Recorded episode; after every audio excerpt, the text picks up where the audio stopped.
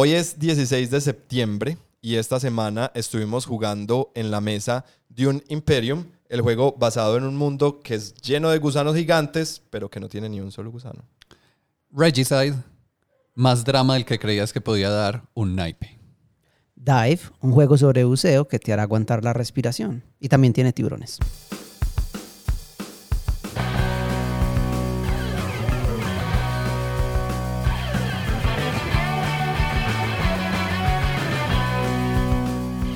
¿Qué tal amigos y amigas de eh, Jugando en la Mesa o de la Mesa? ¿Cómo están? Bienvenidos a este nuevo episodio. Eh, mi nombre es Andrés Sierra y conmigo están... Santiago Rodríguez. Y Alejandro Henao. Hoy estamos muy serios. Sí, otra vez trayéndoles un pequeño recuento de lo que hemos estado jugando aquí en, en nuestra mesa, eh, compartiéndoles un poco de nuestras experiencias que hace ratico pues nos acabamos, se nos fue una semana más este, esta edición, pero La bueno, es porque a veces, a veces hay demasiadas cosas para hacer, pero traemos, o sea, este episodio está, está full farra, ¿no? Sí, jugamos cosas buenas, Uf. divertidas. Son tres juegos, bueno, no me voy a adelantar, pero son tres juegos de los que tengo mucho para decir y mucho para, pues hay mucho para hablar. Que sean buenos o no, ya veremos, pero, pero son tres juegos muy impresionantes. Entonces, eh, siéntense, relájense y bueno, empecemos.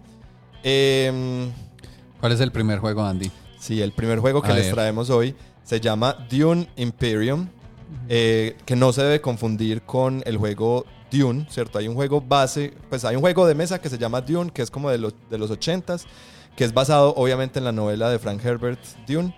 Y que tuvo, lo reimplementaron, pues hubo una Sí, versión nueva que hace salió poquito. hace no mucho. Hace un año o dos años. La que jugamos nosotros no es esta de la que vamos a hablar hoy. Ya la habíamos jugado, sí. Ah, bueno.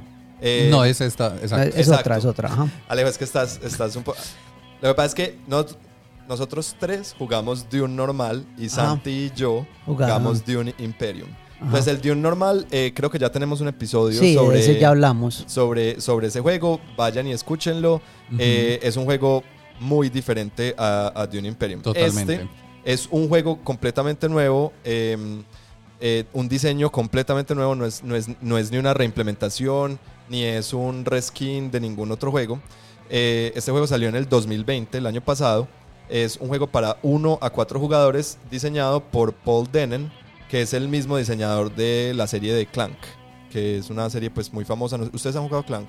Eh, sí, yo lo conozco. Es, un juego muy chévere, pues Clank es un juego muy interesante, es un, un- un deck builder muy interesante en el cual uno quiere explorar, bueno, el Clank original, uno quiere explorar una caverna, pues como, o como unas ruinas donde, de, un, de un castillo y unas mazmorras y coger un tesoro. Y hay, un, hay, un, hay, hay dragones y hay, hay problemas pues ahí adentro. Y uno eh, va armando un deck en el cual uno intenta entrar al, a la mazmorra hasta donde uno quiera y en, en el momento que uno quiera uno empieza a salir, ¿cierto? En todo ese momento pues uno hace bulla y bueno, sale o no y pasan cosas. Aquí el, yo siento que él tomó muchas ideas que ya venían de Clank, pero las volvió un juego un poco más serio, ¿cierto? Él, en Clank creo que aprendió a hacer un, un- aprendió a diseñar deck builders, no solo en Clank, sino en las 80.000 variaciones y, y expansiones que han salido de Clank, que yo solo he jugado el base y a mí el, el Clank base me parece súper bueno. Em, este juego, de nuevo, es basado en el mundo de Frank Herbert, de Dune, en el planeta de Arrakis. Aunque bueno, este se llama Dune Imperium porque no se trata básicamente como el otro juego que es el, como el conflicto en el, en el planeta de Arrakis, en el planeta Dune, eh, y es directamente allá, sino que aquí estamos jugando a hacer el, Imperium, o sea, a, hacer como las, la política, todas esas eh, fuerzas políticas que se están moviendo de un lado a otro, eh, y vemos desde la distancia el conflicto que está sucediendo en el planeta de, de Arrakis, y podemos influir en él eh, de cierta manera, pero no tenemos pues como, como contacto directo con ese, con ese conflicto. Eh, ¿Cómo funciona? Eh, este, este juego lo que hace es básicamente para los, mm, perdón si me meto un poquito con, con conceptos como eh, teóricos, es, háganse de cuenta, es un deck builder, ¿cierto? Que te va a dar las acciones que puedes hacer, pero esas acciones son, eh, colocación de trabajadores en un tablero central, ¿cierto? Entonces, eh, tiene la mecánica básica de este deck builder que uno empieza, todos empezamos con unas cartas básicas y a medida que va pasando el juego vamos a ir, cada uno va comprando de un, de un mercado central de cartas, va a ir agregando cartas a su, a su mazo, no es un mazo gigante, pues es un mazo pequeño, pero igual se va a ir cambiando, entonces a medida que va, que va, que va transcurriendo el juego, el mazo de cada jugador se va armando de manera distinta. Y otra cosa que es muy importante, el juego, cada ronda se juega en dos fases muy importantes, que es la fase de revelar y la... eh, eh, no, la fase de, de- de jugar y la fase de revelar. En la, las cartas, siempre que tú las coges, tienen como... Están divididas en dos, tienen dos fases, ¿cierto? Eh, dos, dos espacios, porque como hay dos fases en la ronda. Entonces, eh, tú tienes cinco cartas al principio de tu turno y tú tienes que elegir cuáles cartas vas a, vas a jugar en la fase de jugar y con esas es con las que mandas emisarios a diferentes, pues mandas tus trabajadores a diferentes puntos del tablero para, para controlar, para mover tropas, para, para generar controversia, para ganar eh, control de mercado de, de spies, para generar recursos, tiene varios recursos. Y luego las cartas que no uses, las, te, las, las, te las quedas y cuando todos han jugado su turno, todos revelan y esas, con esas cartas no solamente vas a comprar nuevas cartas como en un juego de deck builder normal, sino que esas cartas te van a ayudar eh, en el poder militar.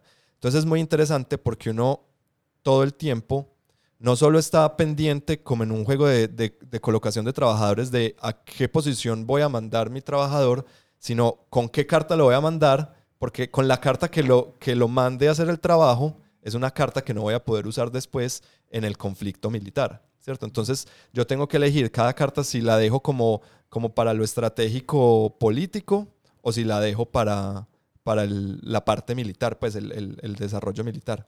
Em, no tiene puntos, ¿cierto? ¿O sí tiene puntos? Sí, sí, tiene puntos, pero es de estos que tienen poquitos puntos. Ah, sí. Es, o sea, es como que el máximo de puntos es como 13, 12 o 13, una sí. cosa así. Y el juego, exacto, es, es como una carrera, un típico, como, como, como Catán, ¿cierto? En, en el que todos vamos cogiendo puntos. Cuando alguien llegue a 10 puntos, eso triggerea la última ronda del juego. Se juega esa última ronda y el que tenga más puntos gana. Y son muy, po- como, como dice Santi, son muy poquitos. Y Entonces, es o sea, un juego asimétrico, supongo. Eh, ligeramente. o sea, se va volviendo asimétrico, pero tampoco es que sea Pero así, todos pues, empiezan igual al principio. Todos ok. empiezan... Eh, empezamos con No. el mismo mazo, pero cada uno, a ver, en el universo de Dune hay como unas casas nobles, Ujú. ¿cierto? Cada uno Es el representa... futuro, pero todavía está eso. Ey. Eh, Es ciclos. the year 2000. Son casas nobles en el espacio. Exacto. Eh, y cada jugador va a ser una de estas casas no- nobles, ¿cierto? Cada casa noble tiene dos posibilidades de personaje y tiene una habilidad especial. Cuando decís casa noble, pienso en partes nobles. Ah. Ok, Andy. Andy, Bueno, contrólate. esta, eso fue esta Andy, semana de- de- deja el spice. Perdón, sí. Spice must not flow.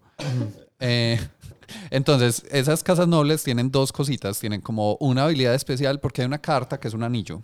Ah, sí. Entonces, cuando uno juega el anillo, activa lo que tu casa poder noble tu haga con casa. el, con el anillo. Y hay otra que es como la habilidad especial de tu casa. Eh, por ejemplo, la mía era, era de un solo uso y era como que cuando yo eh, ganaba un trabajador extra o algo así, eh, pasaba algo. Y eso se hace una sola vez en el juego, entonces cuando lo hice ya activé esa acción y todo bien. Mientras que la de Andy eh, era, era más continua, era como que tú podías ir a espacios donde ya hubiera otro jugador. Ah, correcto. Sí, yo podía. Si yo jugaba mi anillo, eh, eso lo que hacía era que mi, yo tenía como mucho poder político, pues como, no sé, mucho poder de, con el habla.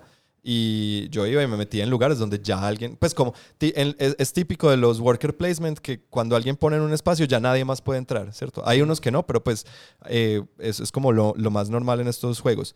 Eh, es con mi poder especial era que podía romper esa regla, ¿cierto? Entonces hay ese, esa asimetría en que los poderes, pues cada casa tiene un poder especial que Sí, pero no dobla es la que, regla a su favor. Pero no es que se sienta como asimétrico, así No. impresionante, como yo Sí. tengo objetivos diferentes. Sí, yo- no. yo Porque el que jugamos, el que jugamos sí se sentía mucho más Sí, asimétrico. se sentía mucho más distinto. El Dune normal, cada casa, pues cada, cada familia juega distinto, juega a otros, Objetivos pues le juega a otras cosas distintas en el mismo planeta. Bueno, y si, y si uno solo puede rescatar un juego de donde el fuego, ¿cuál rescataría? Es que son completamente diferentes, Sí. creo yo. O sea, este, este es como un juego, es bacano, ¿cierto? Es como un juego pesadito, de pensarle, de interactuar con los sistemas, de intentar hacer más puntos, de ser mejor que los otros manejando los recursos y todo esto.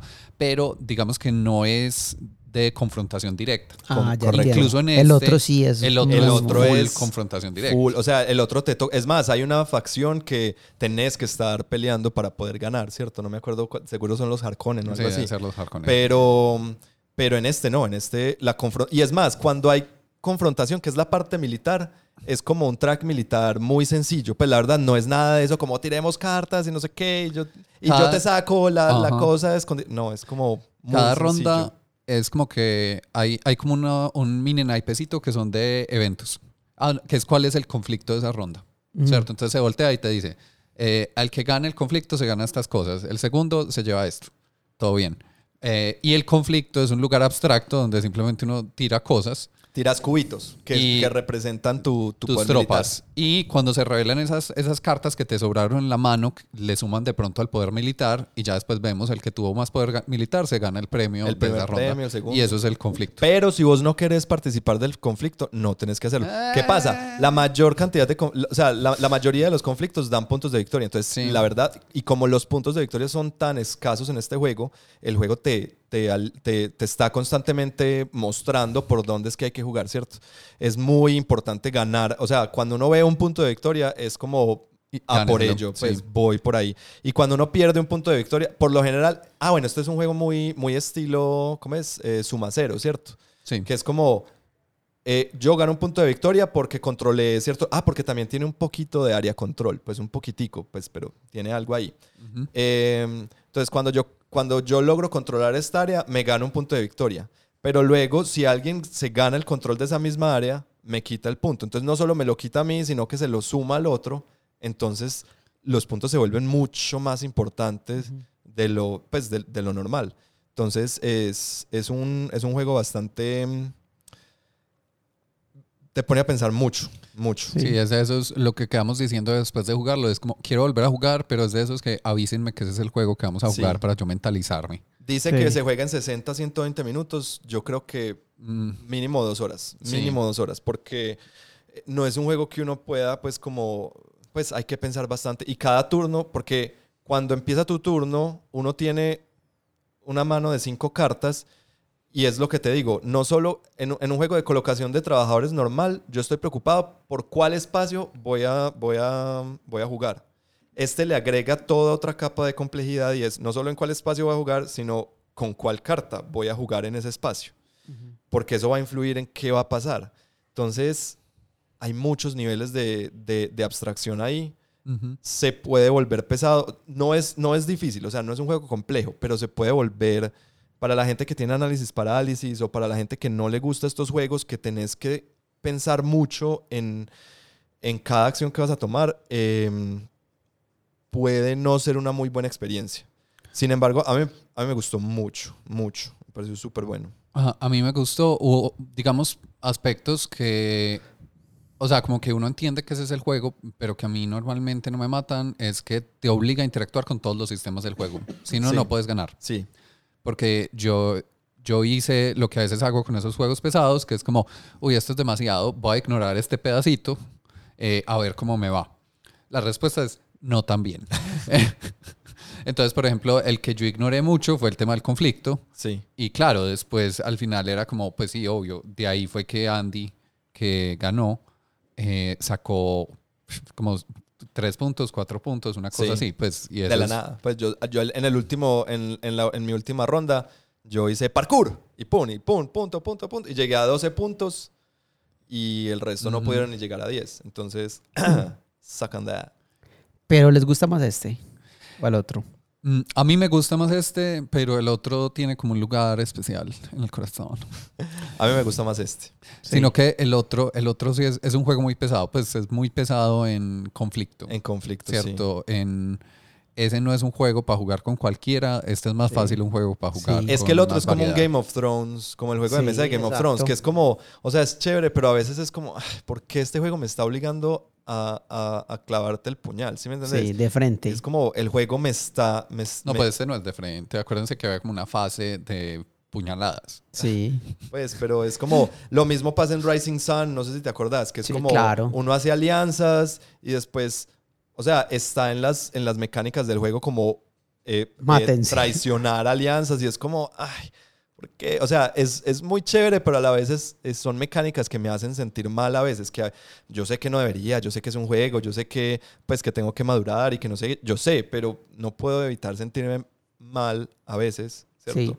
con ese tipo de mecánicas. Mientras que eso no lo sentí en Dune Imperium, ¿cierto? Yo me sentía como más, más libre, de pronto porque no estoy... Pero yo sentí lo mismo jugando el otro de un, eso mismo, como que, ah, me gusta, es bueno, todo eso, pero si ese aspecto es como, no siempre estoy en, de, de, de humor para ese tipo de Sí, juegos. es, es como, es como el otro, pues definitivamente es un juego que es como para no, no para todo el mundo y no para uno en todo momento. Correcto, Exacto. sí.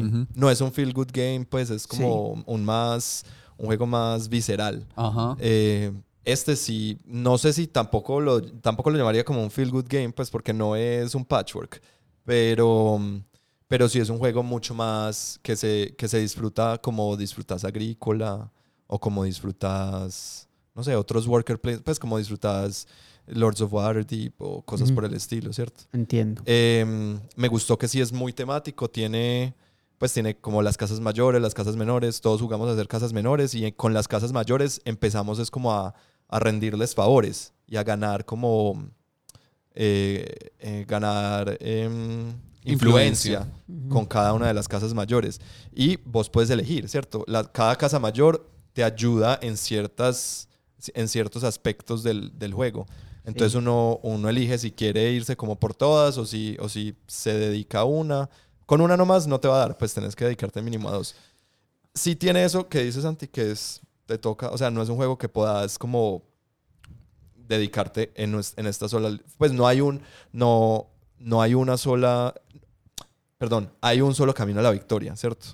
Tenés que hacerlo todo para poder llegar a la victoria. No es como otros juegos que, Uno se enfoca en que uno, algo. que uno dice, ay, me voy a enfocar por lo comercial, me voy a enfocar por lo militar, me voy a enfocar por lo eh, político. No, en este no puedes descuidar eh, ninguno. Una, una cosa que me parece muy interesante porque después descubrí que fue un error como que yo cometí en el juego es esta idea de yo a dónde, dónde puedo mandar mis trabajadores, ¿cierto? Que es como el worker placement o la activación de esas acciones, pues porque en el fondo es un worker placement que Sí. solo una persona puede ir por lugar, entonces es como una acción que yo ya bloqueo. Sí. Eh, los lugares tienen como unos simbolitos, ¿cierto? Hay unos que son geométricos, así, súper es como voy a círculo, voy a triángulo. Sí. Eh, y son por sectores del tablero y son por el tipo de cosa que hacen esto. Entonces hay, hay unos. Y hay otros lugares que son los de influencia con estas otras facciones eh, que también pues hacen otras cosas.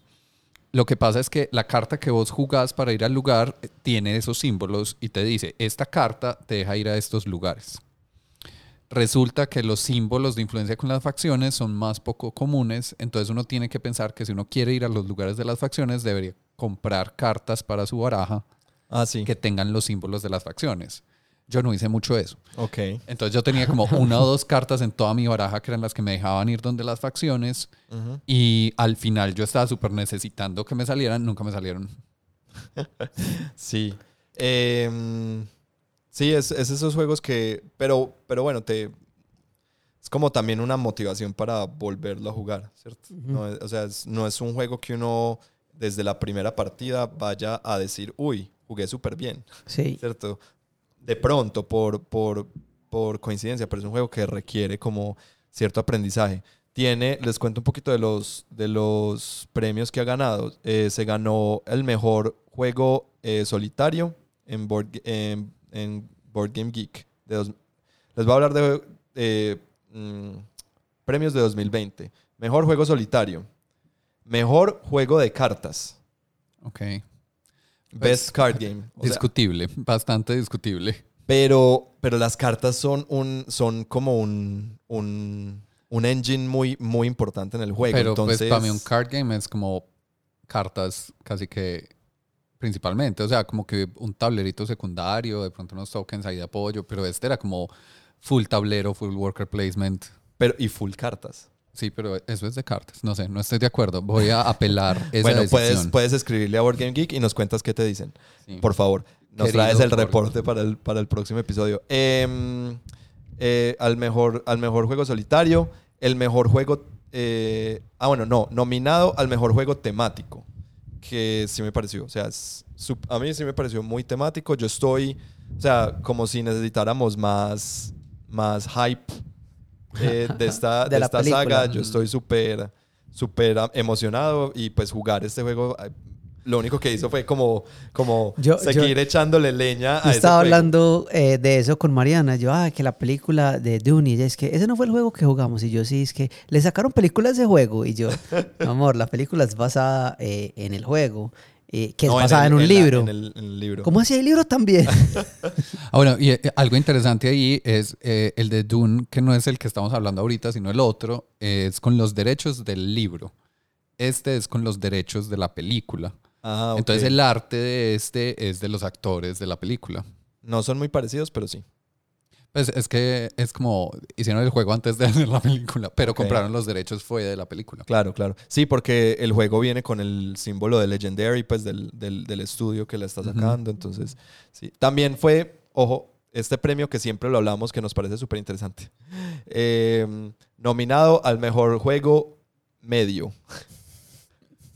Ok. Como, o sea, el mejor juego. meh. sí. eh. No, pues el mejor juego medio es como según la complejidad. Pues. el, juego más adecuado. Pero, pero Board Game Geek tiene una manera toda extraña ahí de, de- de clasificar los juegos, no sé. Em, es por votos. y nominado al, al juego más innovador del año. Yo, yo digo que uno no puede ser a la vez innovador y de cartas. ¿Por qué no? No sé, no, solo, Vamos a hablar ahorita de solo Regicide. quiero, quiero o sea, guardate Sí. este comentario para Sí, ahorita quiero- que hablemos de pensando. Regicide. Ahorita te voy a No, sacar es- este eso mismo comentario pensé. cara. Está bien, pero solo es porque no me parece que haya ganado cosa de cartas. Y tiene unos premios, ganó unos premios eh, Mejor Juego de Experto en Bulgaria. Eh, y nominado al International Gamers Award eh, al juego multijugador. No sé qué es. Uno no puede ser multijugador y de cartas. Aparentemente no. Eh, entonces ya mi conclusión es sí, o sea, está muy difícil de conseguir. Es un juego que está, salió caro, es costoso. Eh, ya les voy a decir más o menos cuánto cuesta. O sea, eh, si lo consiguen, sale a 55 dólares. No es un juego barato, más con el dólar, pues como está en este momento. Sí, es el Eh, dol- no es el peso el que tiene problemas. Sí, no. Sí, no, es el dólar el en lo que está dólar. mal, no el peso colombiano. Eh, es una caja muy grande, eso sí me parece muy maluco. Pues como que Mm. lo he intentado llevar a varias partes y es como no me cabe en la mochila, ni siquiera me cabe en la, la mochila que tengo para, pues que Para no es de juegos pero es cierto. Entonces como, ay, es un juego difícil de, de transportar, entonces tiene como eso. Y no es innecesariamente grande pues físicamente. Como que podría ser mucho... Hablábamos hace poquito de, de Red Cathedral que tiene... O sea, es igual, igual de innovador, igual de... O sea, me parece como igual de divertido y en una cajita pues un cuarto de lo que es, de lo que es esta de, de Dune Imperium. Pero bueno, tiene un arte muy bonito. Si les gusta Dune, si... Para mí, si les, si les gusta Dune, si son fans del, de la novela y o de la película, eh, si ya se la vieron, me muero de envidia, eh, este es un juego que tienen que tener. Si no, pues si les llama la atención eso de... Si, si, no, si Dune como, como temática no les llama la atención, pero les llama la atención la idea de un worker placement eh, que lo eh, manejado por medio de una, de una mecánica de, Cartas. de cartas, pues de, de, de deck building, eh, denle la oportunidad. Yo digo que también ahí, pues en esa decisión posible de compra, tener en cuenta que si tengan con quién jugarlo, eh, porque es un juego pesadito, Sí, es ¿cierto? pesadito. O sea, si, si normalmente su grupo de juego, las personas con las que creen que lo van a poder sacar y todo eso, más bien son escasas. Sí. A mis Eh, papás yo no les podría poner, o sea, creo que sería, hay que, hay que explicarle, o sea, es que No, es que son, no es. ya de por sí, deck building es un, es un concepto difícil de explicar. En eh, worker placement es un concepto difícil de explicar. Área control un poco también. Entonces, eh, tiene muchas cosas para explicar. Entonces, El siguiente juego que traemos aquí hoy, que es el que yo les traigo con amor, cariño y odio también, es ok. Regicide. Dun, dun, dun. Sí. Ah, ups. Porque odio Santi, es un buen Sí, juego. Sí, uno como que odia cosas. Ustedes no odian nada. Pues, pero Regicide Pero yo no, no, lo Regicide. odio. Regicide es muy bueno. Ah, pero Alejo, te que- adelantaste. Perdón, es muy... Bueno, entonces este es un juego que salió en el 2020, es de 1 a 4 jugadores y se supone que dura entre 10 minutos y media hora. Nosotros eh, nos demoramos con una hora, casi una Sí. hora. Es cooperativo. Es un juego cooperativo. Es diseñado por Paul Y calma, Abrams. calma a los que a los que eso de juego cooperativo ya los está como haciendo poner mala cara. Esperen, esperen un segundito. No Hay adelanten gente el episodio. Hay gente que hace eso. Sí, No hay adelanten gente el episodio. hay- o sea, hay mucha gente, eh, los juegos cooperativos se llevan, tiene, o sea, la gente le gusta como odiar los juegos cooperativos. ¿Sí? Ah, no sabía. Me acabo de Sí, enterar. hay muchas personas que no les... Literal, solamente considerar que es cooperativo lo rechazan. Ajá. Ah, yo no me junto con esas personas. Me al parece muy, muy bien. Entonces estoy abierto a hacerlo, me pueden llamar. Bueno, entonces, diseñado por Paul Abrams, Luke Badger y Andy Richdale. Ah, Andy Richdale. Ajá. Eh, Richdale de TTV. No, de Nueva Zelanda. Ah, ok. Eh, que no han diseñado más juegos. Ajá. En serio, es su debut. Eso parece. Wow. Todo parece indicar. Eh, bueno, entonces, ¿cómo se juega este juego? Les tengo buenas noticias. Si tienen un naipe de cartas, de 54 cartas, jun- contando los comodines, pueden jugar Regicide. Ujú. Yay. Y las instrucciones son solo dos páginas. Pues son dos páginas pesaditas, pues son dos páginas. Ajá. Entonces ahí vamos bien, ¿cierto? Tengo su atención. Sí. ¿Qué pasa? En ese naipe uno saca a un lado todas las Ks, todas las Qs y todas las Js. Sí. ¿cierto? Y revuelve las Ks, las pone boca abajo, las Qs, las pone encima de las Ks y las Js y las pone encima, de las Qs. Y tiene ahí como una pequeña barajita. Ajá. ¿cierto? La el resto de cartas se revuelven y los jugadores, depende del número de jugadores, es cuántas cartas tiene uno en la mano, cuál es el máximo y el inicial. Eh, cuatro jugadores son cinco cartas, entonces uno saca su mano. Y lo que va a pasar es que es como si fuera un calabozo donde estamos peleando contra monstruos, ¿cierto? Como los bosses. Sí. Una cosa así. Entonces se va a voltear la primera carta de ese naipe de Ks, Qs y Js, que va a ser una J, pues no sabemos cuál. Y ese es el primer, eh, la primera realeza que tenemos que matar. No sé, es como regicide. Por eso se llama Regicide, sí. como Sí. matar. Regicidio. Ajá, regicidio. Regicidiar, exacto. Ese es el primer regicidio. Con, con, con matar, matar realeza, ten- o sea, tenías mi atención, ahora tienes mi curiosidad. Ah. Entonces, ¿cómo funciona esto? Es que es es súper sencillo, pero a la vez eh, Andy no le tenía fe, debo decir. Cero, o sea, yo no tenía ni cinco de ganas de jugar ese juego. No, estuvo muy bueno. Es de eso que, que dice como, pues bueno, cada quien ahí Sí, podemos eso. como A- intentar. Andy- Cuando, su cara de cuando, juicio. cuando Santi dijo, juguemos este juego, yo, ay, qué pereza, un juego de naipes, cooperativo, bla, bla, bla. Esperen, esperen. Bueno, entonces, ¿qué pasa? En tu turno vas a jugar, eh, lo normal es una carta de tu mano. Pues hay opciones para jugar más cartas, que son como unos combos que uno puede hacer y cosas así, no importa. Juegas una carta, el número de esa carta es cuánto daño le hace al monstruo con el que estemos peleando, con la J, ¿cierto? Eh, y la pinta de la carta es la habilidad especial que tiene. Entonces. Eh, hay una pinta, bueno, digamos que lo que hacen es te dejan recuperar cartas que ya se jugaron a el mazo para que no se acabe. Hay otras que hay otra pinta que te deja robar cartas, pues nos deja a todos robar cartas. Eh, hay otra que lo que hace es que haces el doble de daño y hay otra que lo que hace es que le reduce el daño que el monstruo hace, que la J va a hacer. Esos son lo que hacen las pintas, depende de cuál es, es esa habilidad, no importa. Entonces, yo juego la carta, si no mata el monstruo, el monstruo me pega. Entonces, por ejemplo, la J hace 10 de daño y tiene 20 de vida. ¿Cierto? La Todas Q- las Jotas, cada, cada J tiene eso. La Q hace 15 y tiene 30 de vida y la K hace 20 y tiene 40 de vida, ¿cierto? Lo interesante también es que la pinta de esos monstruos, la pinta de la J, por ejemplo, lo que hace es que cancela el poder de esa pinta. Entonces, si es, por ejemplo, tréboles, que tréboles son las que hacen el doble de daño, pues entonces los tréboles no le hacen nada. Entonces nunca Mm. le vamos a hacer A el ese doble de daño. monstruo en particular. ¿cierto? Y el número de la carta, pues es el daño que hace y cosas de esas, ¿cierto?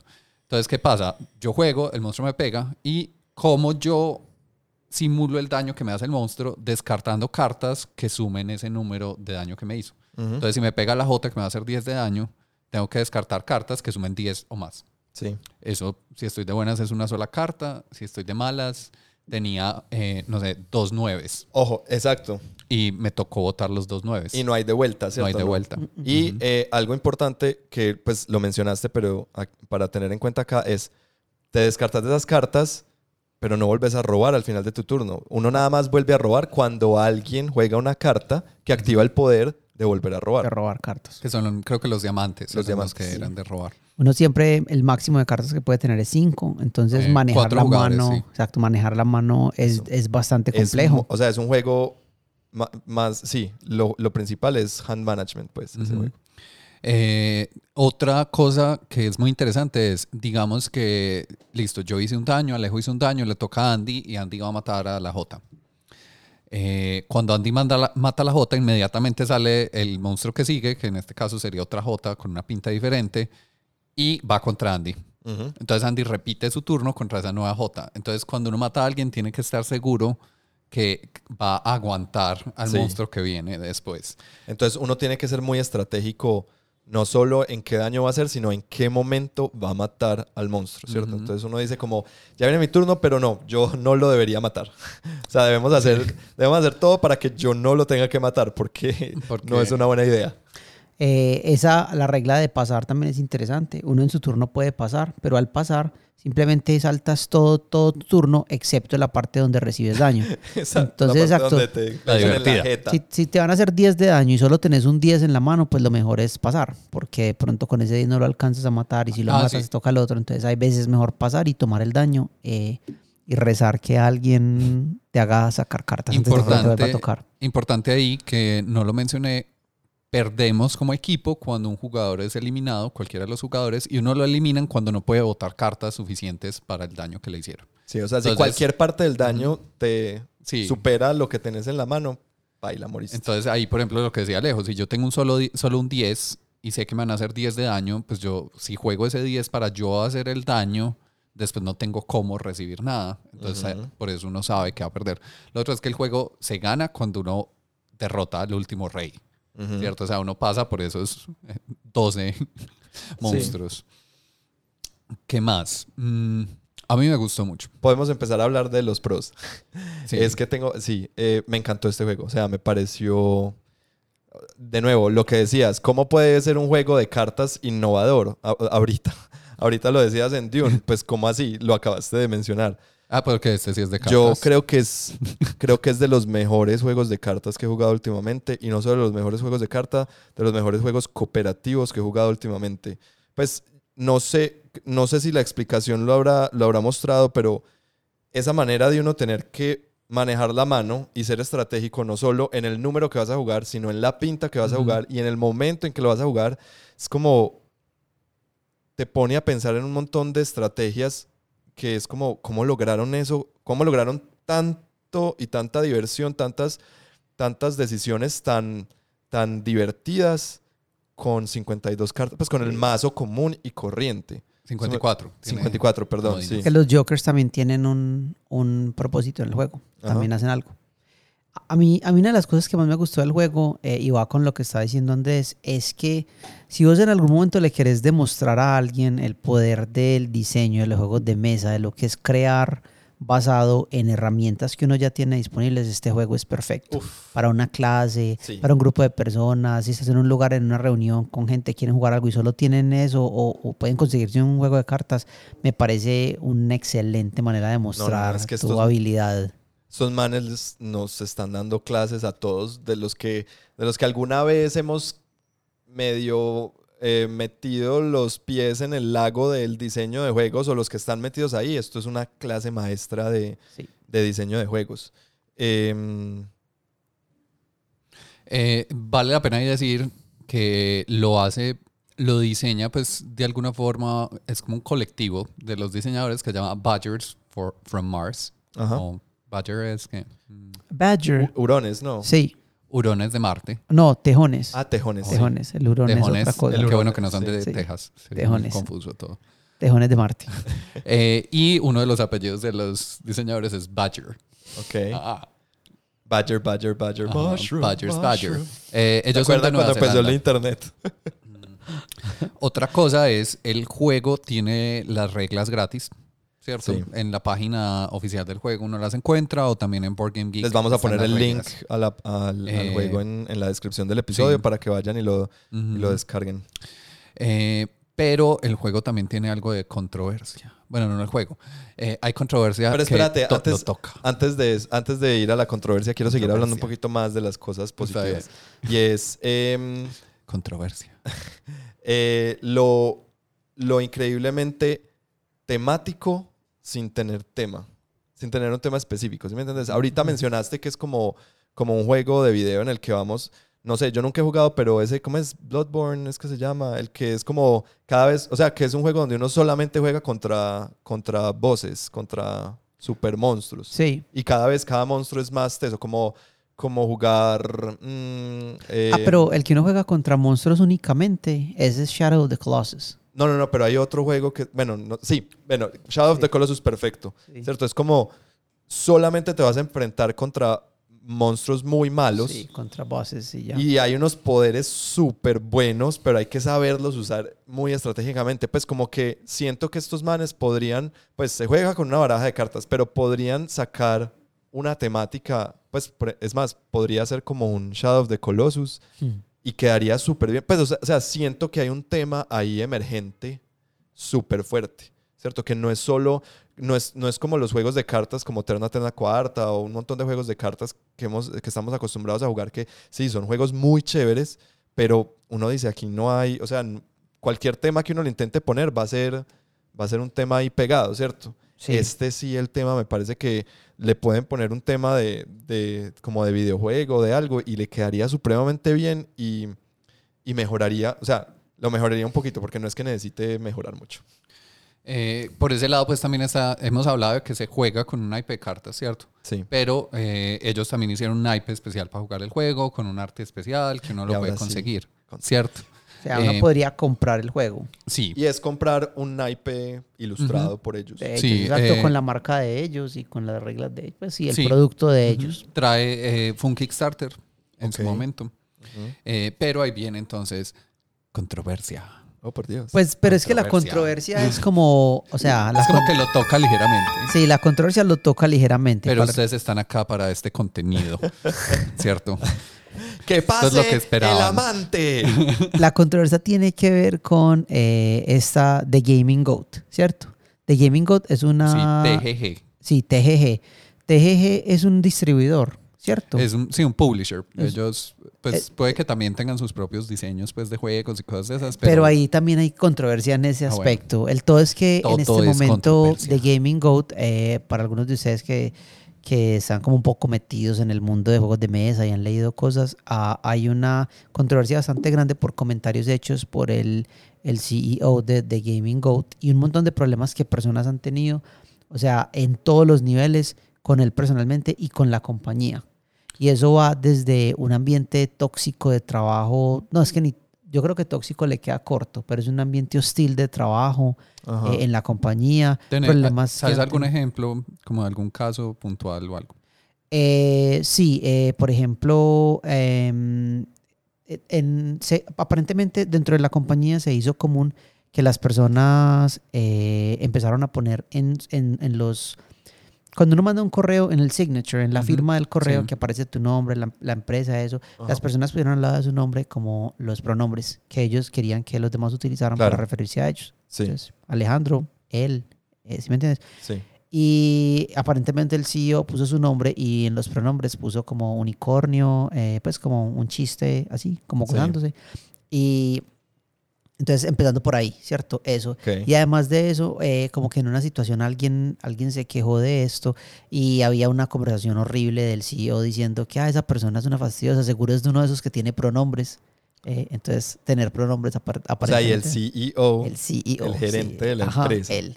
Eh, esta persona en este ¿Cómo así? momento. No, su pronombre no es él, es unicornio. Eso, unicornio. Eh, unicornio en este momento en Gen Con, que está sucediendo o va a suceder muy En pronto. este momento Está, Está sucediendo, sucediendo, sí. ya saben. Sí. Está pasando. La noticia fue que a él lo sacaron, o sea, lo sacaron, sacado de Gen Con. Fueron, fue la gente de seguridad, se acercó a él, le dijo, me hace el favor y se va. Lo escoltamos a la salida. Y, y supuestamente Gen Con no ha especificado exactamente qué fue lo que pasó, al menos no de manera pública. Eh, a él se pues le a, informó. a la fecha en el que estamos grabando esto, ¿cierto? A él se le informó, pero ellos no lo han publicado aparentemente. ¿Hubo algún problema? Gencon sí dijo que agradecía a aquellos a, que, a, a quienes les trajeron la situación a, a- a- a colación, les explicó qué fue lo que pasó y que por eso a él lo sacaron. Eh, de Gaming Goat también fue, el, el, el- el perfil de él fue eliminado de Board Game Geek. O sea, Cosa nunca antes vista. Yo no sabía que eso era que posible. que Yo eso nunca es- había visto que no. Board Game Geek. Bueno, me imagino que lo habrá hecho con juegos por ahí bastante ofensivos y, y cosas, pero yo nunca había visto que un. Pues que a un CEO de una empresa publicadora del hobby lo baneen de esta red social tan. Pues Sí. tan neutral que uno puede decir. Pues, o sea, es una red. A mí, Board Game Geek, con todos los problemas que tiene, me parece que. Me parece que ha hecho un muy buen trabajo como de, de, de, de- de moderar su contenido, de moderar su la, la comunidad que está armando, pues. Sí. Eh, han puesto um, en su página web, han puesto eh, comunicados en contra de la cultura de la cancelación. Para ellos eh, son los bullies que están tratando de que ellos no le van a comer cuento a ningún bully, a ninguna Mm. persona que se ofende por bobadas, según ellos. Han habido problemas con eh, distribución de juegos y un problema muy grande que tuvieron fue con Kickstarter. Aparentemente ellos tenían un, un sistema por el cual vos podías comprar un Kickstarter a través de ellos, no a través de la página del Kickstarter directamente, sino a través de ellos. Y en algunos casos podrías de pronto conseguir unos pequeños descuentos eh, o alcanzar, por ejemplo, algunas, algunos eh, Metas. metas que solamente estaban puestas para retail stores. Retail stores es cuando un Kickstarter tiene una opción que no se la vende a un jugador, sino a una tienda. Sí. Entonces, digamos, yo tengo una tienda, yo puedo comprar el Kickstarter para tienda y me mandan 20, 30, 40 o 50 copias y algo especial por ser una tienda. Me Claro. lo mandan a un precio de descuento para yo poderlo vender y así ganar algo de, de Pero, profit. pero eso es, pues, eso es como totalmente decisión de los que hacen la campaña de Kickstarter. Exacto. ¿cierto? Algunas campañas de Kickstarter no tienen esa opción. Sí. Y, y aparentemente lo que pasó con, una de con uno de estos juegos hace muy poco, no recuerdo el juego en este momento, pero fue que ellos empezaron a vender, a crear una preventa de este juego a través de su página y después trataron de forzar al Kickstarter a que les vendiera las copias a un precio reducido para ellos poder hacer eso. Y al Kickstarter le dijeron, qué pena, pero es que nosotros nunca ofrecimos una opción para retail. Entonces no sé por qué usted está ofreciendo eso si nosotros no la tenemos. Y lo que ellos hicieron fue prácticamente sacar una página en su website quejándose del Kickstarter, diciendo que eran irresponsables, que no les querían hacer esto, que todo. O sea, y creando mala imagen en creando mala imagen. Sí, como ellos, difamación. Ap- difamación. sí. aparentemente tienen una página donde ponen y le, llama, y le llaman Kickstarters that don't deliver, o, Kickstarters que no entregan Oh donde tienen un listado de toda la gente con quienes han tenido problemas en Kickstarter y la gente al mirar eso dice, pero muy raro porque estos son Kickstarters que han sido muy exitosos, muy buenos, donde no tenemos nada, pero cosas buenas que decir, pero ellos sí han tenido problemas y cuando se han, se han pronunciado al respecto, eh, los Kickstarters dicen, no, es que ellos fueron groseros, trataron mal a nuestros empleados, nos trataron mal a nosotros. O sea, la como- política del gran garrote tienen ellos. Sí, pues, exacto, son como que unos pues, o colaboras o te... o Eh, te- así es, exactamente. Eso es. Ujú. Entonces, hay, o sea, la lista es larguísima. Al que le interese, pues, como ver el, el drama y todo eso, pues ahí está disponible. Hay varios threads en Board Game Geek, hay varios threads en, um, en Reddit al respecto, con pantallazos. Muchas, muchas empresas, otras empresas grandes y, y diseñadores, pues con un nombre muy conocido del, Eric del medio de los juegos, se han pronunciado eh, y dado a conocer también casos, pues como que ellos han tenido personalmente. O sea, como que no solo es, eh, hay una gente se ofendió con esta gente por ser, eh, ¿cómo es que les encanta decir? Políticamente incorrectos. Sí. ¿Cierto? Ajá. No solo es eso, o sea, hay unas denuncias que ya están pues como eh, en el borde de ser cosas pues como tirando a la de odio. Sí. Claro, odio, y, pues, y varios, varios juegos eh, van a sufrir al respecto de eso porque tenían su sello, porque estaban siendo distribuidos a través de ellos. Entonces, varias de estas empresas están haciendo O sea, eh, sacando comunicados diciendo que se van a separar de ellos, que hay un tiraje que ya se sacó con el sello de ellos, sin embargo, ya no van a seguir haciendo eh, negocios con ellos. Entonces, Entonces, volviendo Sí, a por, Regicide, ¿por qué, por qué ¿por qué hablamos de esto? Aparte es de que fue divertidísimo. Sí. O sea, no solo es el chisme, no solo es el drama. Sí. Eh, resulta que los distribuidores en América de Regicide, que es eh, de- de Nueva Zelanda, eso queda allí nomás, eh, eran ellos, era TGG, ¿cierto? Entonces Regicide está de, bueno, eh, Badgers from Mars eh, es dentro de las empresas que, se, que hizo un comentario, pues un comunicado, y dijeron, pues nosotros no vamos a seguir con ellos, tenemos un tiraje, tenemos Sí. un contrato que no podemos como incumplir, Incumplir, hasta, sí. hasta diciembre. Eh, de ahí en adelante, para nada seguimos con ellos, ¿cierto? Ajá. Y hay mucha gente que lo que está haciendo es, pues primero hubo como, es un juego que ha pegado bastante, ¿cierto? Sí. Y como es casi que uno lo, uno lo puede jugar gratis si quiere, ¿cierto? Con las reglas de un naipe, pues entonces es de esos que uno haría la invitación como si les gusta y quieren apoyar a los diseñadores, cómprenles el, el juego. Sí. Pero entonces, ¿cómo se los compro sin apoyar a esta empresa? Hay gente que está viendo cómo lo importa el Reino Unido o, o cosas O esperar a ver a que se acabe el contrato en diciembre y comprarlo de otro retailer. A mí me parece muy importante porque si bien no es culpa de Badger, Badger Games, Badger, Badgers from Mars. The Badgers from Mars, no es culpa de, de- de ellos que, que, eh, que esté pasando todo esto con The Gaming Goat. O sea, The Gaming Goat, ellos son, pues son, son así eh, en, en- en sí mismos y solitos. Sin embargo, sí están en la cadena de, en la cadena de producción y o distribución del juego, ¿cierto?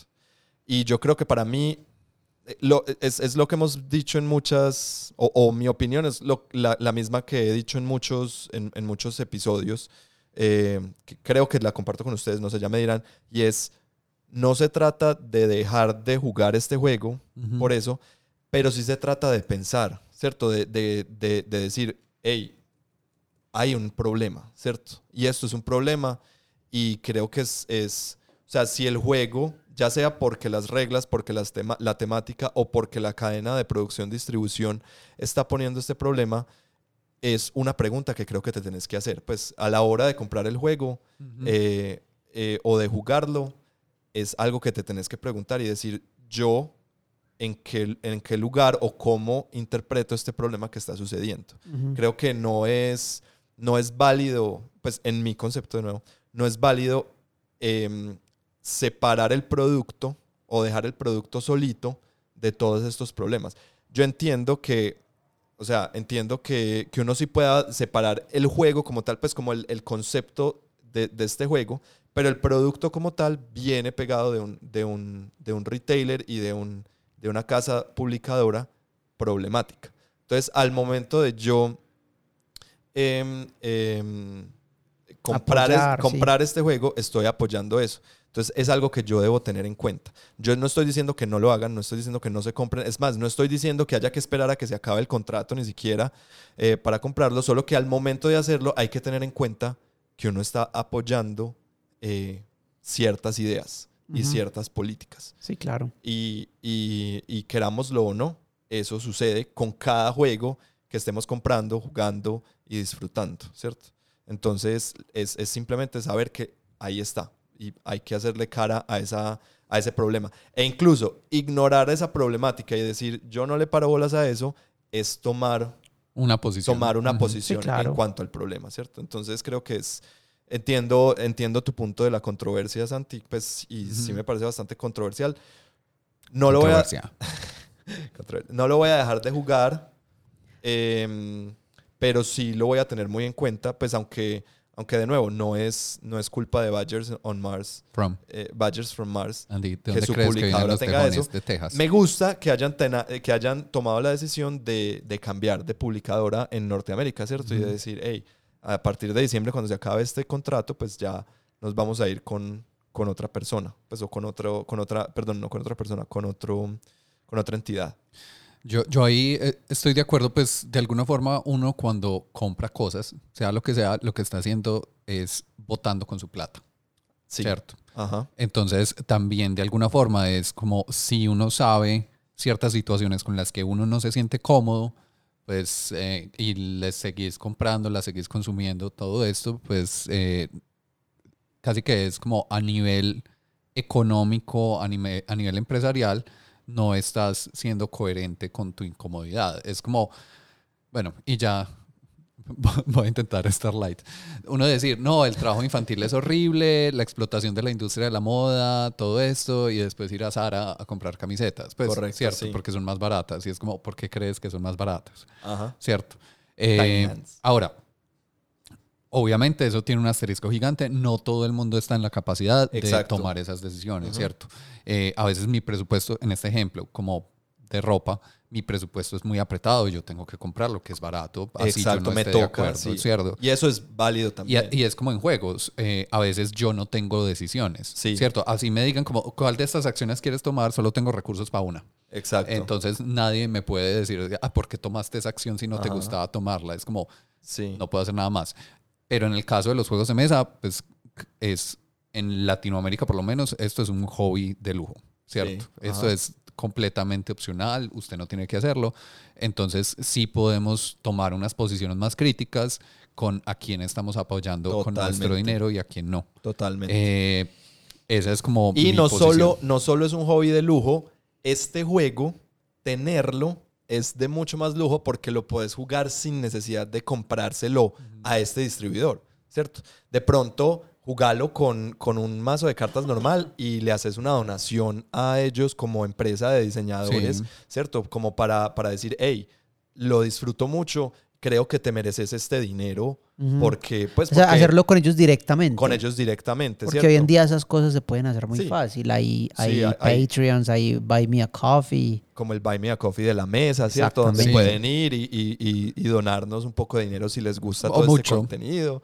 Eh, pero eh, a lo que voy es que, claro, es, es, es, un, es, un, un- es un hobby, por ende es un lujo, por ende, como dice Santi, estás votando, a la, a la vez que no estás votando tu dinero, sino que estás votando con tu dinero. O sea, estás Ujú. tomando una posición política a la hora de, Claro. de comprar un juego. Y eso que no les conté sobre el, eh, el otro juego que ellos están haciendo en este momento.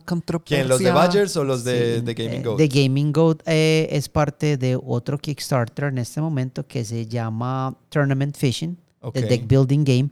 Y ahí fue como donde todo estalló, porque aparentemente en el, en el libro de reglas de ese juego aparece una ranita en la mano de una persona y la ranita está haciendo el OK sign así, ¿cierto? El OK sign, El o sea, OK sign que es como el pulgar y el índice haciendo un circulito y los Y los otros tres eh, como ya saben, Como bueno, los que también saben, Lo que uno haría si le preguntan cuánto vale y uno quiere decir cero, exacto, con la mano. Cero en, Yo en- lo haría en así. Europa.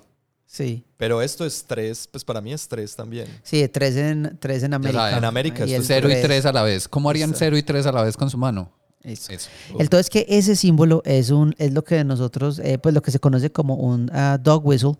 Dog whistle es como un tipo de señal que solamente ciertos grupos de personas entienden. Y este símbolo es un dog whistle entre grupos eh, de supremacía blancos eh, en los ¿Ah, Estados sí? Unidos. Incluso, eh, sí, la Liga de Difamación ah, en Estados Unidos res- eh, registró este símbolo como un símbolo racista. No te puedo creer. Ajá. Entonces, esa es la razón por la cual Eric Lang habló de esto. Y es muy interesante la conversación que tienen porque esto se les, se les hizo saber a ellos e incluso en la foto donde sacaron el Kickstarter dicen que este es Bob, Bob la rana. Eh, Bob es A-OK eh, y él no tiene ni un solo hueso de odio en su cuerpo. Eh, él ama a todo el mundo, entonces no se ofendan. O sea que ellos sabían lo que era, ¿sí me entiendes? Claro. Y en lugar de mirarlo como algo problemático, de entender lo que es, simplemente ah, dijeron que no, pues dejen, dejen el drama. Simplemente es una ranita. O dejen el y- y drama ya. guiño. Exacto, guiño. Sí. Y eso es a lo que Claro, se hacer refiere. guiños a, a estos grupos de supremacía. Eso es a lo que se refiere fuerte. Eric Lang. Es como, o sea, si a usted le dicen, si usted ya entiende lo que está pasando con esta imagen, Sí. hay diferentes actitudes que se puede tomar al respecto, pero tomar la que ellos tomaron muestra el problema Claro. específicamente lo que es, porque Claro. este símbolo significa algo. Ellos saben que lo hace, por Y- eso hicieron esa Y aclaración. yo creo que se pone peor porque también está como la rana, pues una rana en específico también es un símbolo de supremacía blanca. sí, claro, es que Eh, ¿Ah, sí? Pepe de Frog, Pepe sí. de Frog, el meme No, pero ¿qué es esto?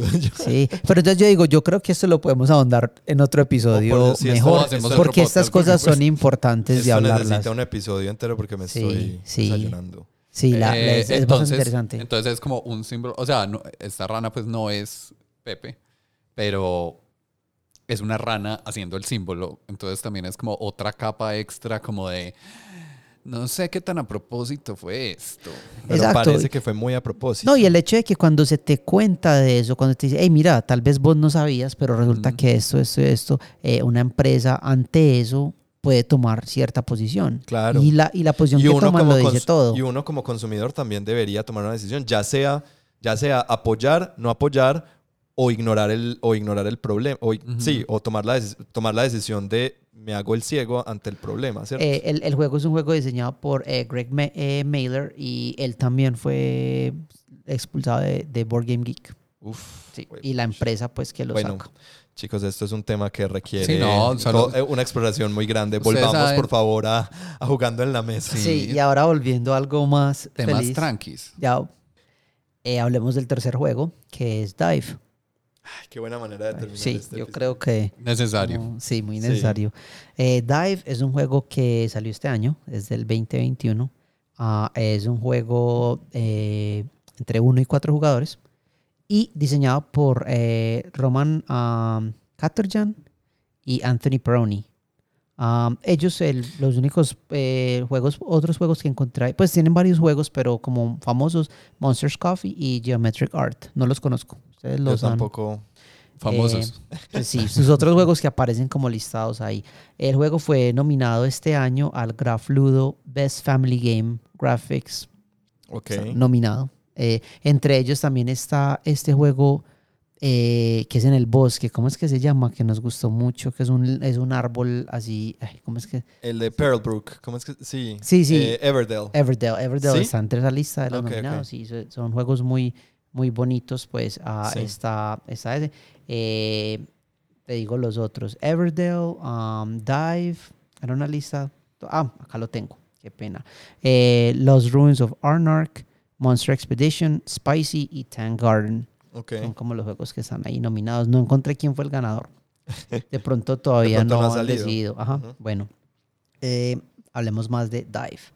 Listo, Dive es un juego que, aunque yo estaba mirando si, si la temática es algo eh, de este mundo, porque por ejemplo tenía esto- este look de como de las Islas Polinesias y todo Sí, eso, sí. ah, Moana. Moana y todo eso, pero no, parece que es un mundo pues ah, fantástico que toma eso. Como Y- Moana. Sí, como un parecido a Moana. ajá.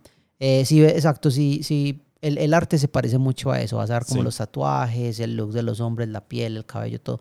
El todo es que en el juego vos sos una persona que pertenece a esta aldea y hay una tradición ancestral eh, que cuenta que el, uno de los, de los, de los pues, ah, viejos de la aldea lanza una piedra Una. una, una, Ah, sí, una piedra, sí, una piedra desde un, desde, desde ah, pues un, un cliff así mirando al mar, la tira abajo y la piedra pues se une el mar. Ahora las personas como los que van a pasar este ritual eh, se lanzan al mar y deben bajar en el, en el agua, pues sumergirse hasta Deben bucear. bucear hasta libre. recoger la, la piedra.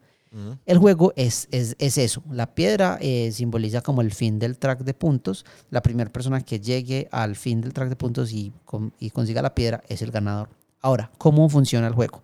El juego tiene estas tarjetas, estas cartas, ¿no? Es que no son tarjetas, son, son como unos, unos cuadrados, eh, unos De paneles acetato. de acetato trans, semitransparentes azules. Eh, son 36 de ellos y están puestos uno encima del otro, ¿cierto? Ujú. Entonces, cien- semitransparentes, todo. Estos paneles simbolizan el océano. Entonces, uno, todos los jugadores pueden mirar desde arriba hacia abajo, mirar los paneles y hacer ciertos cálculos. ¿Por qué? A la hora de sumergirnos en el juego, todos vamos a jugar de manera ah, ex- em, Simultáneo. simultánea. Todos los jugadores juegan de manera simultánea, miran el panel y tenemos que eh, hacer adivinar eh, a la hora de, de- de sumergirnos qué consideraciones vamos a tener. ¿Por qué? Porque resulta que al sumergirnos puede que nos encontremos con tiburones. Eso significa que pues tienes que tener las maniobras específicas para evitar los tiburones y todo eso. Y esto se demuestra por medio de unas fichas. Entonces, en tu turno, de manera eh, eh, secreta, tú vas a escoger qué vas a hacer en cada nivel de tu, de tu sumergida o, de, de tu buceo, pues de, de- de la inmersión que vas a tomar. Eh, en el nivel 1, por ejemplo, si crees que hay un tiburón, entonces pones la ficha en el nivel 1, tienes unas fichas y la pones por el lado del tiburón o por el lado de que no hay tiburón. Y así sucesivamente, todos los jugadores preparan cómo va a ser su sumersión y luego todos revelan y empezamos a sumergirnos. ¿Cómo? Sacando, desplega- sacando las, los acetatos uno por uno de la parte de arriba. Entonces, si yo saco el acetato, al revisarlo ya con la luz, al, al levantarlo de la pila, ya voy a ver si ese acetato contenía un tiburón o una tortuga o un pez o un... ¿Cuál era el otro pez que había? Era Mantarraya. una mantarraya, ¿cierto? Y dependiendo, por ejemplo, digamos que yo saco el primer acetato, no hay tiburón. Entonces yo miro ustedes qué número pusieron para su primer fase de la inmersión. Andrés puso un 3, Andy puso un 1, yo puse un 2. Andrés tiene el número más alto, por lo tanto Andrés se lleva la bonificación de la tortuga que había ahí o de la mantarraya que había ahí O del animal. Que el animal que había ahí, ahí los animales especiales. Eso significa que Andrés en- puede avanzar más en este turno y seguimos la inmersión para el paso 2. En el paso 2 todos pusimos que iba a haber un tiburón y en efecto hay un tiburón, entonces seguimos sumergiéndonos y así sucesivamente. Si te equivocas, si por ejemplo pones que creías que había un tiburón en el, la fase 3 y no lo hay, significa que te equivocaste y hasta ahí llega tu inmersión y no avanzas más. Los otros jugadores siguen avanzando. Sí, es como programación de acciones. Más o Exacto. menos. Sí, es un juego de... sí. Lo único que uno hace pues realmente es, eh, uno tiene esas fichas del 1 al 5 y uno las organiza. Eso Ujú. es lo que uno está Y haciendo. uno las puede, las puede como desplegar de manera que en cada, o sea, que uno, que uno haga eh, una inmersión de cinco niveles o uno puede decir, no, me voy a ir solamente hasta tres niveles, pero voy a poner, voy a, voy a ponerle más votación o más peso a uno de esos niveles para poderme ganar algún poder especial de algún animal que hay en ese nivel, que creo pues que está en ese nivel. Sí, que ahí uno juntaría más de una ficha. en ese Exacto. nivel. Es muy interesante el hecho de que así estés mirando el primer acetato de la pila, no significa que entiendas lo Sí, que no. hay en él o no. Muchas veces es muy lo aparente. contrario. Exacto, Sí. muchas veces es muy aparente, uno cree que lo es, pero mentira es que no. Sí. Y eso se logra porque es que imprimen en ambos lados del acetato. Claro. Entonces el grosor del acetato incluso te engaña muchas veces o Sí. cuál es la Y profundidad. hay del algunos acetatos que tienen unos orificios como si fueran burbujas de Ajá. aire gigante o, o yo no sé, pues, o, o- o simplemente corrientes, Y cosas eso pues, confunde también. Y eso confunde. Entonces uno, uno es mirando y uno ve, un, uno ve un, un tiburón y uno dice, ¿ese tiburón está en el nivel 1 o está en el nivel 2? O a veces uno lo ve y uno está como, creo que está en el nivel 3, sí, lo voy a poner. Y es, y es o sea, se vuelve, es, es- yo nunca, o sea, es un juego que representa la, la profundidad Sí. de manera, pues, o sea, está, está, es- es- es- está muy bien utilizada la mecánica de, de profundidad en este Sí. juego, ¿cierto? Y creo que va muy bien con ese tema de, de dive, pues, de, de- de sumergirse, de, Sí. de profundidad. Este juego te va dando, además que te va mostrando este mar que se va desarrollando, todo este mundo que se va desarrollando a medida que va pasando el juego y que vamos sacando cada una de las, de las cartas, porque a medida que vamos sacando, claro, nos vamos yendo más al fondo y vamos encontrando nuevas, nuevas criaturas. No Sí. quiero spoilear porque, porque es bastante bello, pero, pero a medida que uno se va metiendo, eh, eh, van saliendo, no sé, anguilas, otros No, tipos de tiburones y cosas muy bellas. Pues, Sí. muy- El juego es, ah, es increíblemente sencillo en, en- en sus mecánicas. O sea, el jugador solo tiene una, un, un panelcito para tapar sus acciones, para tapar los pones. Eh, como decía Andrés, unas fichas que van del 1 al 5, un lado con tiburón, un lado sin tiburón. Y, y un pequeño track del, del- del- de, la, de la inmersión. La inmersión máxima de un jugador es 5, obviamente. Ajá. Y la mínima es 1, porque Sí. tú puedes poner todos los números en, en uno y ya. Y después los pones por el Sí, lado. ah, que no bueno. Exacto. Eh, al final, pues todos, o sea, miramos, todos avanzan en el track de puntos. eh, la cantidad de espacios que hayan logrado, pues, como in- eh, sumergirse eh, Sin equivocarse, sin exacto. equivocarse, exacto.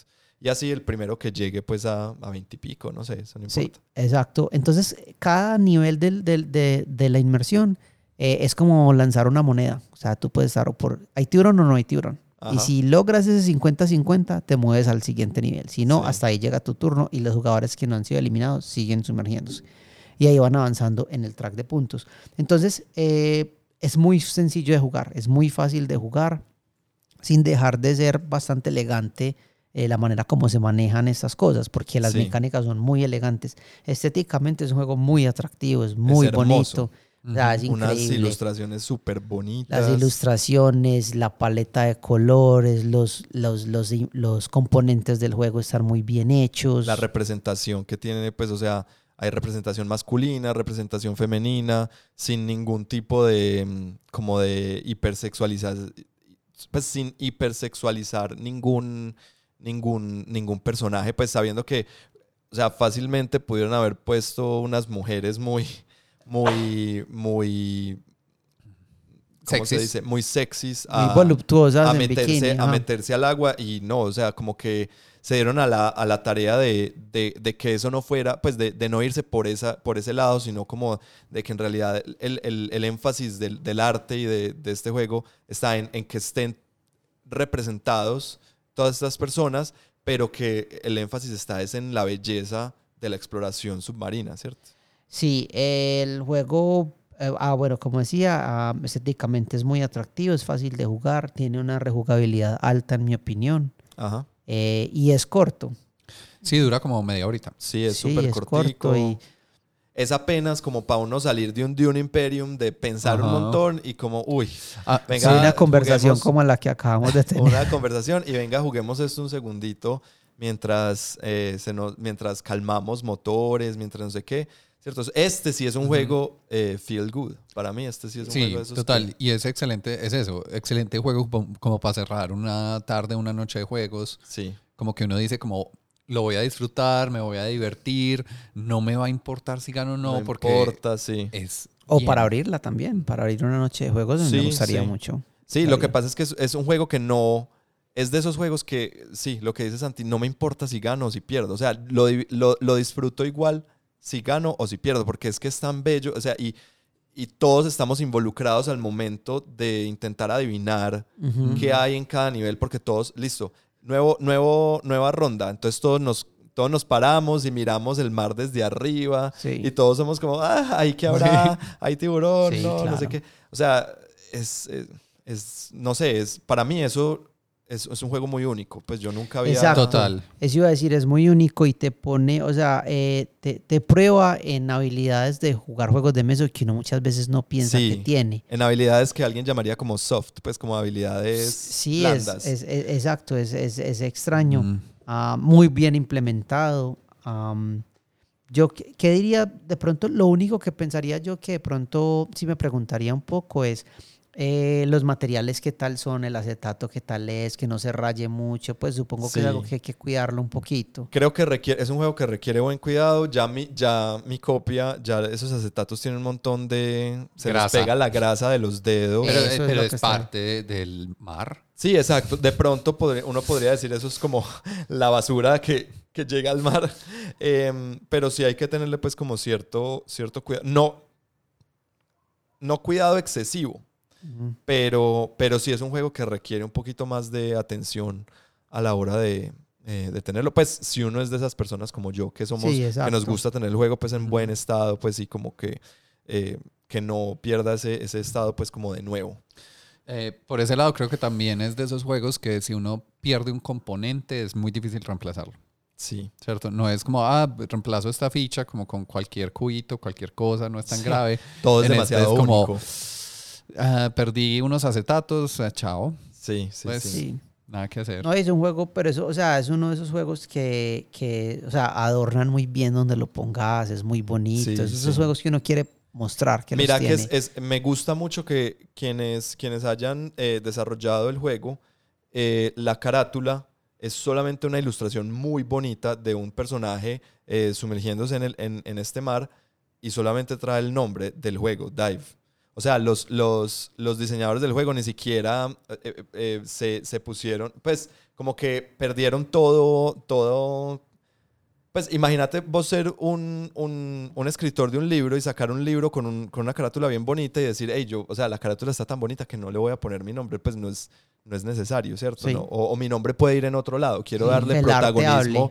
Quiero darle protagonismo al arte. Eso me gustó mucho. Sí, como, como muy sobria, muy elegante la caja. Sí. Ujú. Eh, yo sí tengo- Excelente juego, hermoso, muy sí, bonito. a mí me gustó mucho, me, lo hemos jugado varias veces, lo, lo voy a seguir jugando, lo voy a seguir eh, recomendando. Tiene un problema muy grande para mí y es, o sea, requiere que los jugadores tengan un- una capacidad eh, de visión muy buena, ¿cierto? Sí. Entonces es un juego que podría caer en esa característica de, de ¿cómo se dice en español? Ableist. Capacitismo. Ca- De, de- exacto. Pues requiere que todos, o sea, una persona que con algún grado de daltonismo, como nuestro amigo Mateo, Sí, ¿cierto? Creo que va a tener un mal, una un- dificultad. una dificultad, Mm. ¿cierto? Va a tener una desventaja muy grande frente al resto. Mm. Si la persona tiene problemas de visión, ¿cierto? Si, si no puede, si tiene ciertos, ciertas características, es un juego que, que va a, pues se siente un poco excluyente en ese sentido. Yo mm, estoy de acuerdo, aunque creo que tolera un poquito, porque también, o sea, si a uno le va mal mirando esos acetatos Sí. y uno ve bien, pues yo creo que hay un poquito de tolerancia. En ese. Pues no creo que sea así como usted no ve 2020 y tiene la- o tiene gafas súper buenas, como Sí. con la receta correcta en ese momento, va a perder el juego. No necesariamente, pero sí es un juego que te exige tener una capacidad. Exacto. Exacto, sí. Yo, yo no iría tanto como a decir de pronto que es excluyente, pero yo creo que es, hay que, es algo que hay que considerar a la hora de elegirlo, de jugarlo. Sí. Entender de que las personas, primero que todo, que se puedan parar y mirarlo de arriba, abajo, Ajá, sí, porque eso es muy importante. Por ejemplo, mi tío en silla de ruedas no Sí, lo podría jugar. Exacto, porque este juego no se puede jugar sentado. Correcto. Esa es la cosa. O sea, vos te sentás en tu turno, pero hay un momento en el cual todos los jugadores se tienen que parar y observar el juego de arriba abajo. Y, eso es importante para un a tener en lado, cuenta, porque el ángulo en el que uno lo esté mirando es, es, es importante. Sí, Buena técnica. sí. sí. Eh, eso Entonces, para mí esa es como la única crítica Sí. que yo tengo en cuanto al diseño de este juego, que, que sí puede volverse pues un poquito ahí como... Sí, hay que tener una consideración especial. Sí. Y es a la hora de meterse en él, y yo creo eso. Sí, en- puede ser algo, algo importante en casos específicos, ¿cierto? Eh, a mí lo que me gusta más es que sí, lo que decían ahorita es único. O sí. sea, no, en este momento no recuerdo ningún juego que use así los acetatos, la transparencia, la visión, La profundidad. la profundidad y lo vuelva un juego. Yo creo que es un juego de dos cosas. Es un juego como de lo que decías, push your luck y programación, como en el tema de las fichas. Sí, Pero también es un juego de destreza. sí, Como que en esa. eh, sí. Es como muy charro porque es como Jenga y Dive.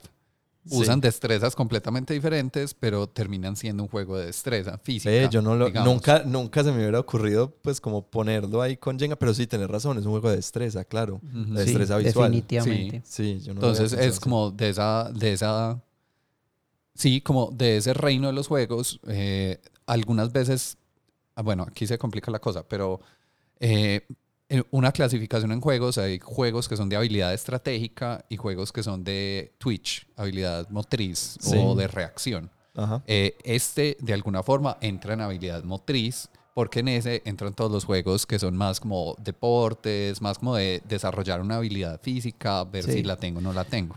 Sí, uno, uno que diría, pues como si te gustó tal juego, Dive te podría gustar. Uno pues ¿qué podría decir. Yo, a mí que se me ocurre en este momento, Nictofobia. ¿Te acuerdas cuando jugamos Nictofobia? No lo Es recuerdo. muy distinto, es, es- Sí. es tal vez lo opuesto, pero es como, como que es lo único que se me puede ocurrir, como es, es un juego muy experimental, eh, que se mete eh, con, con una destreza que, na- que, no, que no tiene nada que ver con la destreza que uno está acostumbrado, pues como a la motricidad fina, con las manos. Un juego que no se puede jugar virtual. Un juego que no se puede jugar virtual, correcto, exactamente. Entonces, para mí, pues por eso lo, lo, lo, lo, lo Yo- diría como con Nictofobia. Yo lo pondría en esa categoría, pues no diría que si a alguien le gusta Nectofobia, le gustaría este, porque son completamente como diferentes. O sea, hacen cosas que otros juegos no han hecho, ¿cierto? Sí. Y le meten el tema visual. En Nictofobia, Alejo creo que no lo jugó. No. Eh, es un juego donde hay un tablero 3D y nosotros para mover no vemos qué hay en ese tablero. Los Solo hay un jugadores nos, ponemos, nos ponemos unas vendas en los ojos y jugamos a ciegas. Entonces uno toca el tablero. eh, hay un jugador que es como el, en este caso era un vampiro, pero la versión original, si no estoy mal, es como el asesino este típico de Viernes 13, una película de estas. Jason Voorhees. Eh, sí, uno de esos Gracias. señores. Eh, entonces él te coge la mano, te la pone donde está tu personaje y tú tocas alrededor de tu personaje y decides hacia dónde te vas a mover.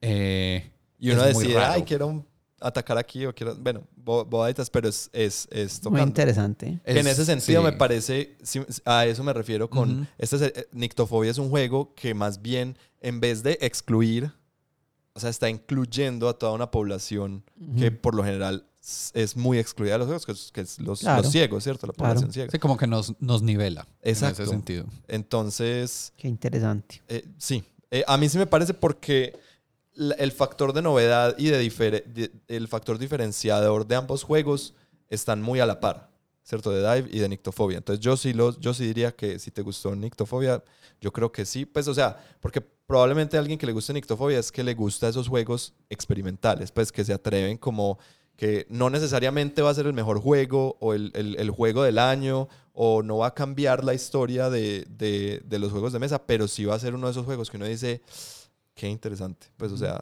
Sí, es una experiencia que yo Sí, creo que cualquier persona que, la, sí. que lo juegue eh, tiene una experiencia que contar. Y tiene una ventaja sobre muchos juegos que uno diría que son una experiencia, son únicos, no sé qué. Este uno lo quiere volver a jugar. Hay, hay otros Sí. que a veces uno los juega y es como, wow, súper único. Ya tuve la experiencia, todo Sí. bien. Ya, exacto. Eh, Sí, yo no sé si. Nictofobia lo quiero volver a jugar. O sea, lo volvería a jugar, pero no sé si es uno de esos que yo diría, venga, juguémoslo otra Pues si alguien me dice, bueno, pero Dive sí. Yo también Sí, describiría Dive como uno de esos juegos que uno quiere tener. Sí. Sí, porque eso no siempre pasa. Por ejemplo, hay juegos que yo juego con, con ustedes que yo digo, ay, qué Ajá. juego tan bueno. Qué bueno que Santi lo tiene. Sí. Qué bueno que Andy lo tiene. Sí, sí, sí, Pero, por ejemplo, razón. supongamos cuando, cuando hablamos de Monstrosity, ese fue un juego que yo dije, yo quiero tener ese juego. Porque esa es una experiencia que yo quiero también compartir en otros lugares de mi grupo social. en otros círculos. En otros círculos, exacto. Entonces es como, yo quiero llevar eso. ¿sí me Sí, sí, sí. es Eso cierto. pienso de Dive. Muy interesante. Lo, lo otro que yo. este es el episodio de las flores y el drama. Eh, lo otro que yo le diría a este es. Es un juego que es muy bueno para gente que no juega juegos. La Rosa de Guadalupe. Sí, definitivamente. O sea, los papás de uno, yo creo que Sí. es Nosotros a medida que vamos teniendo esas conversaciones vamos sacando esas nuevas maneras de mirar los juegos que me gustan mucho, como este es un juego bueno para gente que no juega juegos, este Sí. es un juego que me gustaría tener versus a me gustaría jugar. Este es lo que cosas. María con ácido. Sí, ese. ¿Con ese qué tipo de ácido? Ah, mm, el que quieran. Y llegó ese momento Esperado, eh, temido. de todos estos episodios en el que vamos a revelar el hilo conductor de estos tres juegos. Exacto, que estaba planeado desde el principio. Desde Siempre. el principio. Siempre. es- Sin o sea, duda. estos tres juegos fueron pensados para este momento. Eh, ¿Quién quiere empezar? Yo, yo quiero salir de eso. Dale. Ok. Eh, ¿Por qué? Porque obviamente. ¿Cuál es tu hilo conductor para estos tres juegos? El hilo conductor de estos tres juegos es eh, que son juegos muy apretados. Muy apretados. Sí. En Dune es como este tema de cada punto cuenta, son muy pocos puntos. Uy, sí, las acciones bueno. no me alcanzan, es como se siente como apretado. Ajá. En Regicide también es un juego Sí. que uno siente que las acciones no alcanzan turno a turno. eh, no sé si lo vamos a lograr, vamos a ganar, vamos a perder. ¿Será que esta carta nos va a ganar? ¿Cierto? Y en Dive, hay varias formas de verlo en Dive. En Dive no es tanto como que se sienta muy apretada esa carrera. La presión del bajar. mar. Exacto, es más por el lado como de la presión del mar figurativa, pues como, bueno, digamos, Literal. Literal, agua. literal sí estábamos en ese sentido, pero también es como la presión que uno siente cuando uno está viendo esos acetatos y no tiene ni idea de dónde está ese tiburón. ¿Cierto? Es que, es que es difícil, pues a veces uno ve eso y uno es como... Pero también es No apretado en el que el, movimiento es de a poquito también, se siente. Sí, sí, total, es Sí, que sí. todo es esto apretado tiene como que en sentido. la caja todo queda muy apretado. Sí, Ay, la también, caja es de esas que... ah, Uy, amo esa caja. Sí, todo cabe perfecto. O sea, y, y tiene un diagrama de cómo poner todo. Entonces nunca va a haber dudas de cómo se ponen las Qué cosas. bien. Ah, bueno. Eh, um, mi, pues yo lo que, lo que yo pienso, mi, mi hilo conductor, es que son juegos que um, son más de lo que aparentan, son más de lo que hay en la superficie. mm, Y yo lo veo de esta manera. Empezando por, por Regicide. Regicide es un juego que si yo te digo, vamos a jugar un juego con este snipers y les voy a explicar cómo es, ya te imaginas guardando la mano, escondiendo, la terna, terna, tal. Ajá. Eh, con Dune pasa algo muy parecido, muy, muy gracioso y es lo que ustedes ahorita estaban discutiendo y es que es un juego que es un deck building, pero es un deck building con worker placement, entonces es como una amalgama de dos cosas. Cuando hablamos de que mejor juego de cartas, Santi estaba completamente en desacuerdo Ajá. y todo eso, entonces es un juego que va más allá de lo que parece ser y definitivamente con Dive, pues obviamente uno cree que el tiburón está en la segunda y mentiras que está en la primera. Más de lo que aparenta, definitivamente. Sí. Y para mí, eh, estoy completamente de acuerdo con todo lo que han dicho. Y yo cierro con que son tres juegos increíblemente temáticos. Uy, pues sí. para mí son tres juegos sí, que sí. cogen su tema, aunque yo sé que Regicide, pues, o sea, ¿qué tema va a tener un naipe de cartas? Jueguenlo, por favor, para que vean, pues, cómo un naipe de cartas puede tener temática. Eh, para mí son tres temas muy fuertes y que los diseñadores lo hicieron muy bien y llevaron a cabo ese tema Y- a través de unas reglas muy bien Y eso olvidé implementadas. mencionar lo de, de Dive, ahí lo mencionaste, y es que es muy temático. Muy. Definitivamente. Sí, sí, Se sí. siente que eso es lo que estás haciendo.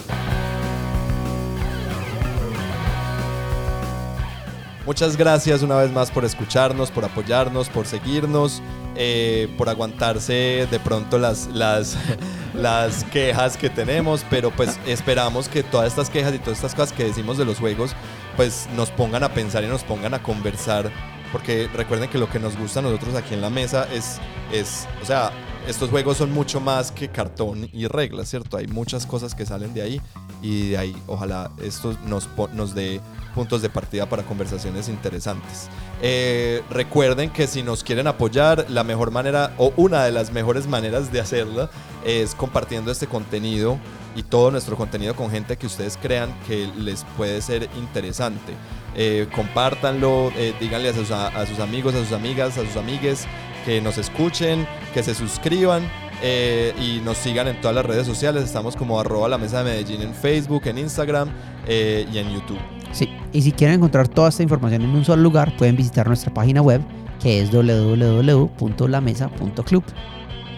También, como siempre, en la descripción de este episodio van a encontrar eh, una lista con varios de los juegos o cosas que mencionamos, como por ejemplo las reglas de Regicide. Y van a encontrar el link al Buy Me a Coffee de la mesa, Esa es otra manera, muy buena manera de apoyar. nos pueden apoyar un poquito más monetariamente. Créanme que necesitamos mucho café. O sea, Sí. Eh, este- estos, estas conversaciones no se logran eh, por sí solas. sí. Eh, gracias por escucharnos. Yo soy Santiago. Yo soy Alejo. Y yo soy Andrés. Chao.